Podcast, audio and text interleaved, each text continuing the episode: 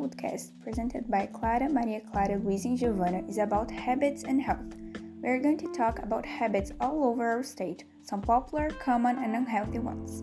Habit can either be good or bad for our mental and physical health, so it's better for us to watch out to live a better life. Habits can also characterize different lifestyles and cultures of the same region, varying a lot in a span of some kilometers.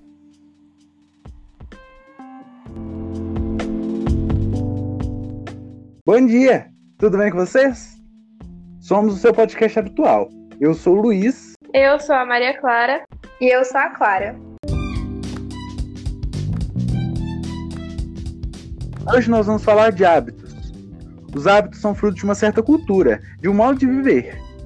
E é importante ficar atento ao fato de serem ou não hábitos saudáveis, uma vez que esses são responsáveis por moldar grande parte das nossas vidas. Neste podcast, iremos falar sobre costumes de Minas Gerais, assim como suas curiosidades e suas origens. Um exemplo muito comum que as pessoas presenciam, principalmente no interior de Minas, é o hábito de não deixar as roupas pelo avesso, porque isso causaria atrasos à vida. Sim, e esse hábito vem de antigamente, que não tinha luz elétrica. Então era muito comum um inseto nas partes tropicais. Então, tipo assim, como não existiam inseticidas nem soro contra a picada venenosa, a, e as roupas femininas eram muito volumosas, é, se não fossem bem guardadas, elas iam acabar atraindo insetos. E aí vem a verdadeira razão dessa crença de não deixar as roupas pelo avesso ou emboladas. E além desse fato super curioso das roupas, também tem uma, uns hábitos que vêm desde a história da nossa bandeira. Fala aí, Luiz. Isso mesmo, Maria Clara. O estado que traz em sua bandeira a inscrição Liberdade ainda que tardia. Minas. No período colonial, foi cenário de uma das maiores conspirações brasileiras. Uma das maiores revoluções para a liberdade, a Inconfidência Mineira.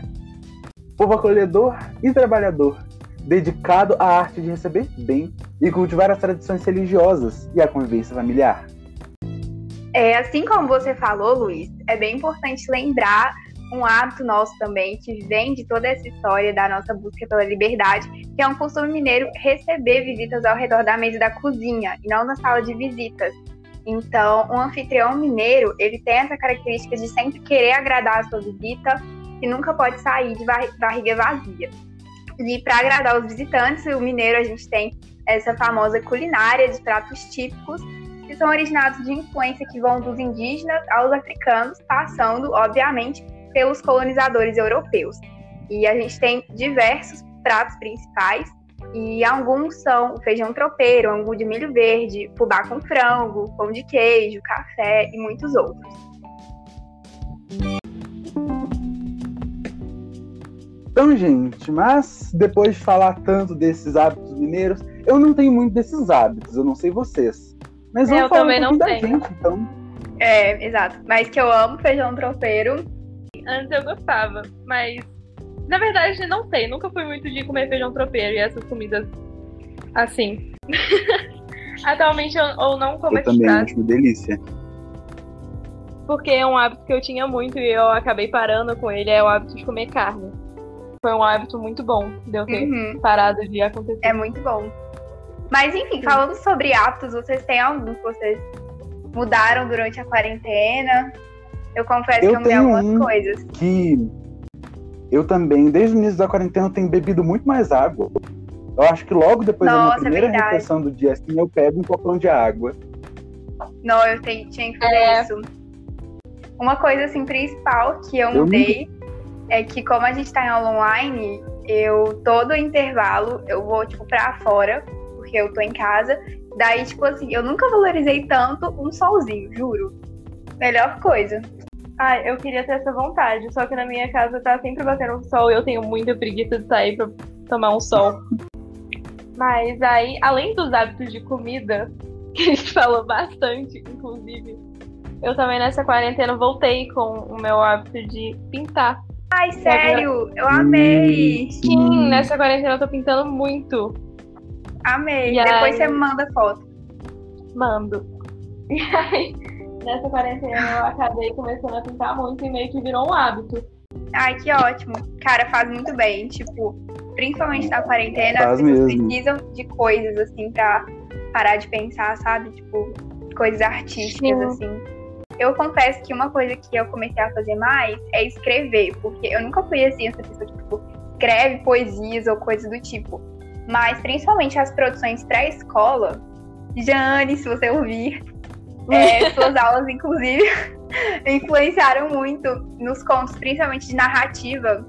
E eu comecei a escrever bastante. Então, assim, eu adoro as produções da escola.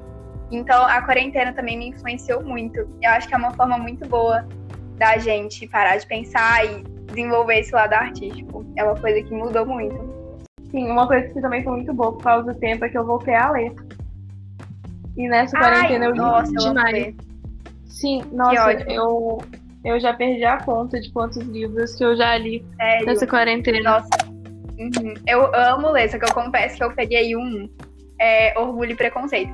Só que a leitura é muito lenta. E daí eu tô há cinco meses Hum, com o livrinho e não passei pra nenhum outro, mas tô acabando ele. E ler faz muito bem. Eu amo. Pois é. Sim. E pra finalizar, como já disse Cícero, não há nada de tão absurdo que o hábito não torne aceitável. E na verdade eu acho isso uma fala muito realista, porque o hábito não é necessariamente uma coisa que foi sempre boa pra você ou que você sempre gostou. O hábito pode ser muito bem uma coisa que você foi obrigado a fazer, mas acabou levando como hábito e hoje em dia não consegue se ver sem. Sim, com certeza. Eu gostei muito dessa frase. Eu acho que é total realidade. E os hábitos nem sempre a gente vai gostar no início, mas é importante a gente ter hábitos saudáveis, principalmente nessa quarentena. Por exemplo, um exemplo bem, um exemplo bem bobo, tipo, sei lá, exercício físico.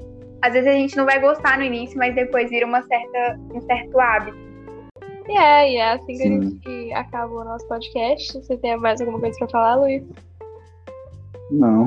Muito obrigada por ouvirem até aqui. Então é isso. Esse foi o nosso podcast. Espero que vocês tenham gostado e tchau! Tchau, prazer. Tchau. Ó, prazer, velho. Nossa, cara.